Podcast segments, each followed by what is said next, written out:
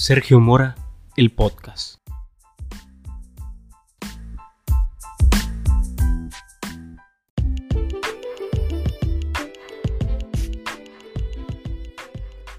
No se trata de solo tener ideas, se trata de hacerlas realidad. Hola, ¿qué tal amigos? Bienvenidos una vez más a este podcast, Sergio Mora, el podcast. Estamos ante el último episodio de esta primera temporada y sobre todo este último episodio de estos 13 principios para emprender, de los cuales hemos platicado en estos 13 episodios acerca del emprendimiento y cómo poder llevar a la realización esas ideas, esos sueños que están en tu cabeza. Desde el principio número uno platicábamos que la mejor inversión es invertir en uno mismo, invertir en tu conocimiento, que entre más habilidades desarrolles, más oportunidades vas a tener, más ventaja competitiva vas a adquirir para tu desarrollo en el mundo exterior. Hablamos también de la planeación, de tener una planeación, de crear una planeación estratégica para nuestros proyectos, de desarrollar nuestro liderazgo, de aprender a vencer nuestros miedos, sobre todo también aprender de nuestros fracasos. Platicábamos también de, generar una innovación dentro de cada uno de nuestros proyectos o nuestras ideas, también de los sacrificios, de que emprender conlleva sacrificios, que todos podemos emprender, pero el emprendimiento no es para todos, que es solo para aquellos que están dispuestos a dar lo necesario para cumplir su sueño. También hablamos de la importancia de aprender a estudiar nuestro mercado, tener esta planeación y sobre todo conocer a nuestro segmento y conocer quiénes son las personas que nos van a consumir y por qué nos van a consumir. También platicábamos de tener un plan B, un plan C y todo el abecedario si así lo quieres, siempre y cuando tengas un objetivo claro, no importa si cambia el camino, porque el camino así va a cambiar, porque así es la vida. El camino cambiará, pero mientras tengas un objetivo claro, tarde o temprano lo vas a conseguir hablamos de tomar acción, de tomar este impulso, de automotivarnos, que es fundamental a la hora de iniciar un emprendimiento, que siempre van a haber días malos, que no importa que haya un día malo, es válido para todos pero lo mejor que podemos hacer es que cuando tenemos un día malo, podemos tener una semana, un mes malo, pero después de esto levantarnos y continuar con la frente en alto, porque tenemos un objetivo que cumplir. También hablábamos de hacernos las preguntas de quién eres, qué quieres, cuándo lo quieres y cómo lo vas a conseguir, de plantearnos también cuál es nuestra pasión, qué es lo que nos apasiona y también sobre todo qué es lo que nos motiva, para que esa motivación sea nuestra ancla cada vez que nos queramos tirar la toalla, va a levantar y hacer que continuemos por este objetivo sobre todo también platicamos de ponerle pasión, porque la pasión se contagia y producimos muy distinto cuando nos apasionamos con nuestros proyectos. En el episodio 9 también sobre apasionate. Hablamos en el episodio 10 sobre optimizar, sobre la importancia de automatizar y optimizar nuestras ideas y nuestros proyectos. Y también sobre la marca personal, la importancia de aprender a vender nuestra marca personal, de proyectar, de transmitir y de saber comunicar de manera efectiva nuestra marca personal con nuestro proyecto, con nuestra idea. Y en este último episodio de esta temporada número uno de estos 13 principios para emprender, este décimo tercer principio es Aprende a vender. Todo el tiempo estamos vendiendo algo. Vendemos ideas, vendemos productos, vendemos servicios. Lo más importante también es que nos vendemos a nosotros mismos. La gente te trata según te proyectas. Si no sabes venderte a ti mismo, ¿cómo pretendes vender algo más? Sencillo, cuando vamos a ver a un cliente, cuando vamos a tener una negociación, cuando vamos a tener una presentación, cuando vamos a hablar ante un público, cuando vamos a transmitir una idea o vamos a buscar financiamiento para un proyecto, necesitamos aprender a vendernos a nosotros mismos y sobre todo a vender nuestro proyecto. Hace muy poco platicaba con un amigo emprendedor y me decía que una de las habilidades que ha aprendido en este camino, en los concursos, en los eventos de emprendimiento y de startups, es que necesitas aprender a venderte a ti mismo porque la gente va a confiar en ti. Quien va a apostar su dinero va a ser en ti. Sí en tu proyecto, pero en ti, en la confianza que brindes, en cómo lo vendas y en cómo conectes con esta persona. Entonces es muy importante el aprender a vender no solo a nosotros, sino aprender a vender nuestras ideas, nuestros proyectos, nuestros servicios. Y eh, pues hablábamos en el episodio pasado sobre esta importancia de vendernos a nosotros mismos, construyendo de manera efectiva nuestra marca personal. Y les decía, en la vida todo es ventas. Vendemos ideas, vendemos productos, vendemos servicios, nos vendemos a nosotros mismos. Siempre estamos vendiendo algo. Y si no estamos vendiendo algo, muy probablemente nos están vendiendo algo a nosotros. Entonces por eso, en este último principio es aprende a vender. Y algo que yo enseño siempre en los cursos de negociaciones y ventas, y sobre todo en emprendimiento, es aprender a vender con soluciones y con emociones. Ya no podemos vender como se vendía hace 20 años, hace 15 años, hace 30 años, hace 50 años. Ya no se vende de la misma manera. Hemos cambiado, hemos evolucionado, tenemos grandes ventajas como lo es el Internet y tenemos que aprender a adaptarnos a vender en esta nueva era post-digital. Dos preguntas que siempre hago con todos mis clientes y que hago con los alumnos es, ¿qué vendes y qué solucionas? Plantearte qué vendes y qué solucionas. De esta manera, no vamos a vender nuestro producto, nuestro servicio, nuestra idea o nuestro proyecto, sino vamos a vender una solución. Aprendamos a vender soluciones porque de esta manera nuestro cliente va a tener una justificación para poder consumir y comprar nuestro producto o nuestro servicio, nuestra idea. El 85% aproximadamente de nuestra decisión de compra lo generamos de manera inconsciente e irracional. Entonces compramos algo porque nos gusta, pero no sabemos por qué. La gran mayoría de las veces llegamos a consumir de esta manera, de manera inconsciente y racional. Y realmente los seres humanos llegamos a consumir o a comprar por miedo, por cubrir ciertos vacíos emocionales que buscamos suplir con productos, con servicios. Obviamente hay productos de primera necesidad, pero hay productos que no necesitamos y que simplemente alimentan el ego o algún tipo de inseguridad de nosotros. Por eso, lo más importante que podemos hacer al aprender a vender o al comenzar a vender es contestarnos estas dos simples preguntas. ¿Qué vendes y qué solucionas? Pongo ejemplos. ¿Qué vende un salón de belleza? Cortes de cabello, servicios de barbería, uñas, podología, productos probablemente, productos para el cuidado de la piel, el cabello, del... pero ¿qué soluciona un salón de belleza? al final termina vendiéndonos una solución. que nos vende? Nos vende autoestima, seguridad, proyección, ego, un cambio de imagen, mayor seguridad. Entonces entendemos esta parte del qué vendes y qué solucionas. ¿Qué vende, por ejemplo, un programador web? Te vende una página web, por ejemplo. Te vende un perfil. Pero ¿qué soluciona? Te brinda un espacio en Internet un espacio para anunciarte, un espacio para, para que te conozca la gente. Por ejemplo, una empresa muy conocida que es Rolex. Rolex en todas sus campañas no nos vende de manera directa los relojes, no pone el precio, no dice cómpramelo. Sabemos que Rolex es una marca que no está al alcance de todos sino de aquellos que puedan pagarlo. Entonces Rolex nos termina vendiendo estatus. La solución es precisamente lo que hablábamos hace rato, de cubrir ciertos vacíos emocionales. De alguna manera, si podemos pagarlo, lo vamos a comprar. Si no, vamos a buscar obtenerlo. Eh, Netflix, por ejemplo, no nos vende películas como tal, sino nos vende cine en casa.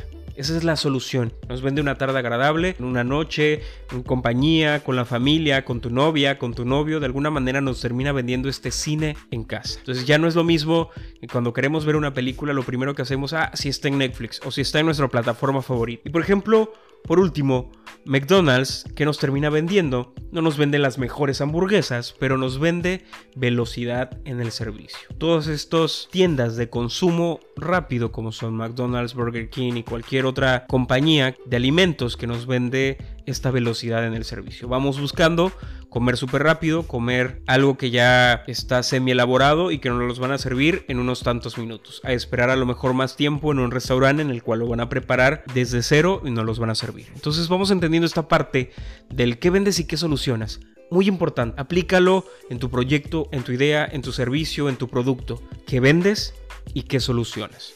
¿Qué vendes? ¿Qué es lo que ofreces? Pero ¿qué es lo que solucionas? Hacerte estas dos preguntas es fundamental porque te va a ayudar a entender qué es lo que estás vendiendo, pero sobre todo cuál es la solución que estás brindando. Un contador termina vendiendo una solución de manera directa. Quien compra o quien adquiere o quien requiere los servicios de un contador, una persona, un empresario, una persona, un microempresario que está iniciando un proyecto que necesita los servicios de un contador porque tiene miedo de que sus cuentas salgan mal, de no facturar de manera correcta, de tener problemas con, lo, con el fisco con el SAT. Entonces contrata los servicios de una persona experta en resolver estos problemas, que es un contador. Entonces un contador está vendiendo una solución una persona que tiene una problemática, que tiene el miedo, que no puede hacerlo por sí mismo. Entonces terminamos contratando los servicios de alguien más. De esta manera funciona. Y ahí tenemos la respuesta al qué vendes y qué soluciones. Entonces primero, aprende a vender. Segundo, ten presencia digital. Es muy importante considerar y tener tan en cuenta hoy en día las redes sociales, la presencia digital. Utilizar estos recursos que ya están a nuestros alcances, que cada vez es mucho más sencillo poder utilizarlos, autogestionarlos, optimizarlos para nuestros productos, para servicios, para nuestros proyectos. Ten presencia digital porque que no esté en línea no existe. Tenemos que tener en cuenta que tenemos que estar hoy en día en línea. Aprovecha las redes sociales, utilízalas como tu currículum en línea. Hoy en día las redes sociales se han convertido en una extensión más de nosotros. Por eso les decía, hoy en día también las redes sociales son nuestro currículum en línea.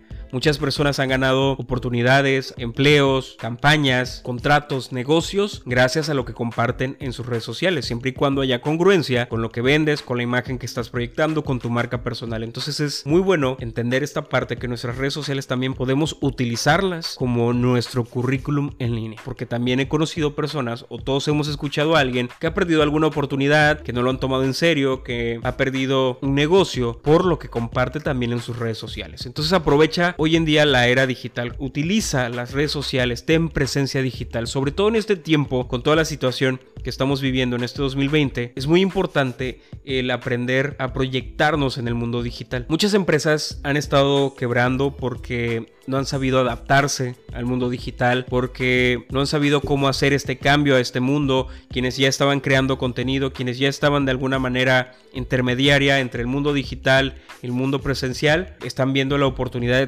trasladarse también completamente al mundo digital porque es lo que hoy en día está funcionando, la gente está pasando más tiempo, aprovecha este tiempo, aprovecha a proyectarte en redes sociales, en el mundo digital, porque hay mayor oportunidad que más gente te vea, que más gente te conozca, que más gente te consuma. Entonces, Aprovecha el mundo digital para trasladarte a él y sobre todo tener esta presencia, porque te decía, si no estás en línea, no existes. Aprovecha redes sociales como Facebook, LinkedIn, Instagram, Twitter, TikTok, que hoy en día está muy en tendencia y sobre todo aprovecha las plataformas de podcast.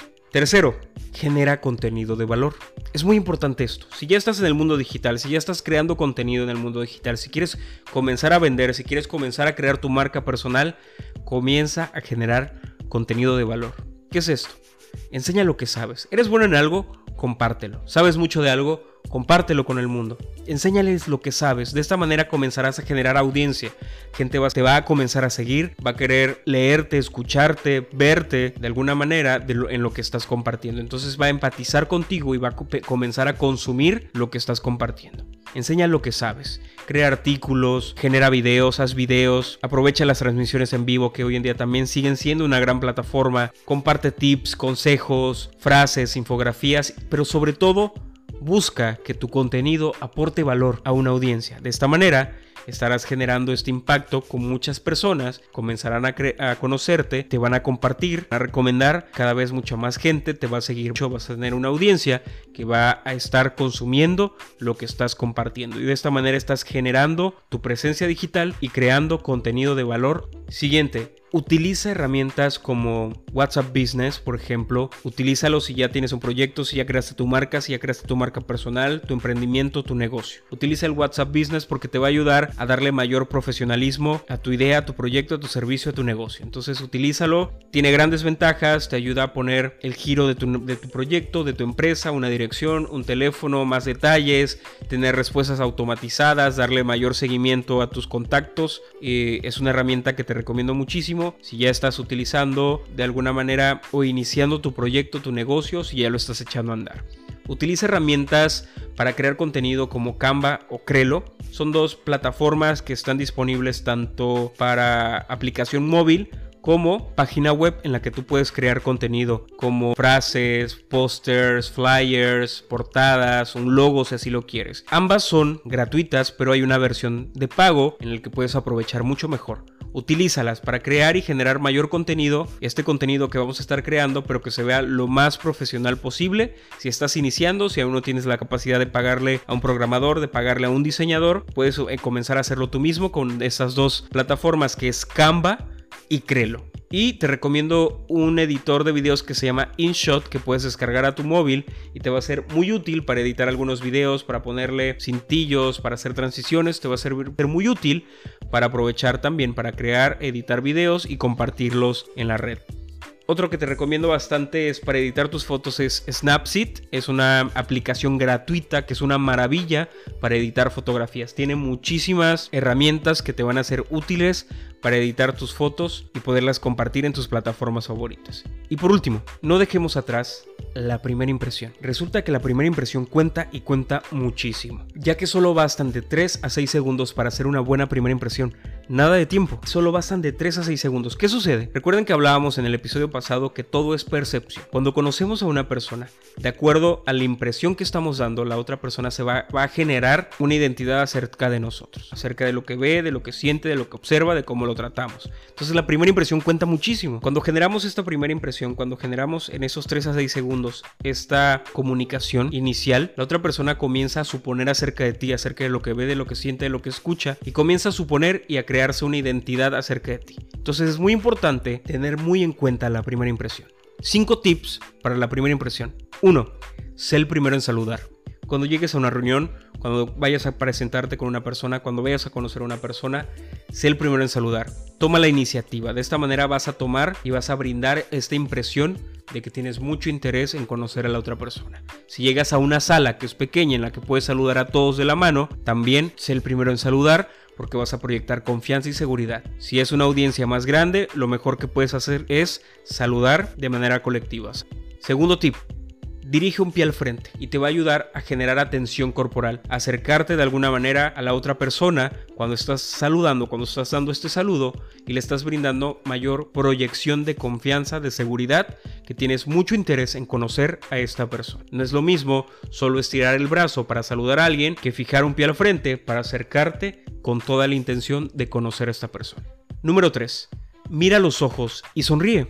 La intención de mirar a los ojos es crear esta empatía automática. Y cuando sonreímos, activamos unas neuronas que están en nuestro cerebro que se llaman neuronas espejo, que son las encargadas de la empatía a nivel inconsciente. Entonces, sonreímos y activamos esas neuronas espejo. Si la otra persona responde la sonrisa, hemos creado una empatía automática. Número 4 Utiliza el saludo adecuado en el momento adecuado con las personas adecuadas. Existen tres saludos fundamentales dentro del protocolo de la imagen pública y el lenguaje corporal.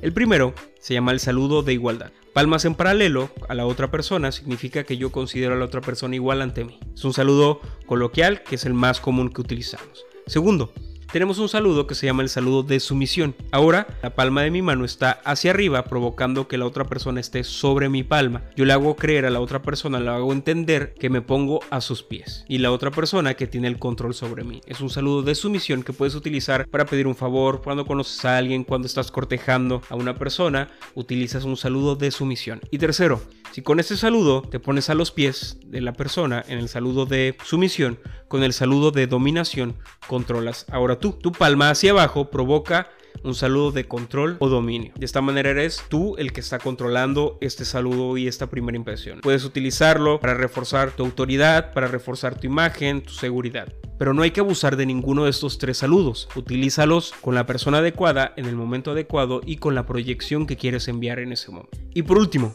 número 5 da un pequeño apretón con tu pulgar cuando digas tu nombre. De esta manera va a ser mucho más sencillo que la otra persona recuerde tu nombre. Entonces simplemente da un pequeño apretón cuando estés diciendo tu nombre.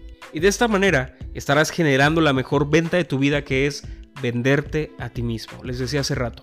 Si no sabes venderte a ti mismo, ¿cómo pretendes vender algo más? Primero hay que aprender a vendernos, a proyectarnos nosotros mismos, nuestras ideas, nuestros productos, nuestros servicios, para que las demás personas lo tomen en serio, para que las demás personas lo crean y podamos generar una comunicación efectiva con las personas. Recuerda, las personas te tratan según te proyectas. Por eso es tan importante el aprender a vender y el aprender a vendernos. Si has llegado hasta aquí, te quiero felicitar. Ese es el último episodio de esta temporada de los 13 principios para emprender. Tienes las herramientas para echar a andar ese proyecto que siempre has querido. Si has llegado hasta aquí, enhorabuena. Has decidido lo que quieres y vas a hacer que suceda a partir de ahora. Has invertido tu tiempo y esfuerzo en diseñar tu plan de acción. Y ahora tienes en tus manos la hoja de ruta que te va a guiar en este viaje llamado emprender. Sabes ya cuál es tu visión, tu punto de destino, tus objetivos y las etapas que debes cubrir. Las tareas que vas realizando serán tus pasos en el camino y tus mediciones son la brújula con la que ajustas el rumbo a medida que avanzas. Y claro, habrá momentos duros, habrá momentos difíciles, pero te aseguro que la vida es así. Pero incluso en los instantes más difíciles, cuando crezcan los problemas y te encuentres caminando en la tormenta, sabrás que estás avanzando hacia ese lugar que tú y solo tú has decidido. No olvides tener claro qué quieres, qué necesitas para lograrlo cuándo vas a conseguirlo y por último, quién va a acompañarte en este camino. Recuerda, el recurso más valioso de los humanos, lo único que no podemos volver a generar es el tiempo. De ti depende cómo y con quién lo inviertes.